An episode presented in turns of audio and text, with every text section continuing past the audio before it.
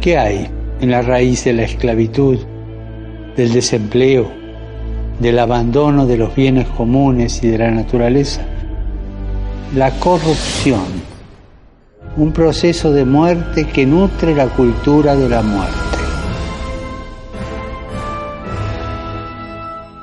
Porque el afán de poder y de tener no conoce límites.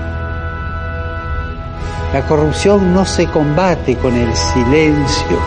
Debemos hablar de ella, denunciar sus males, comprenderla para poder mostrar la voluntad de hacer valer la misericordia sobre la mezquindad, la belleza sobre la nada. Pidamos juntos para que aquellos que tienen un poder material, político o espiritual no se dejen dominar por la corrupción.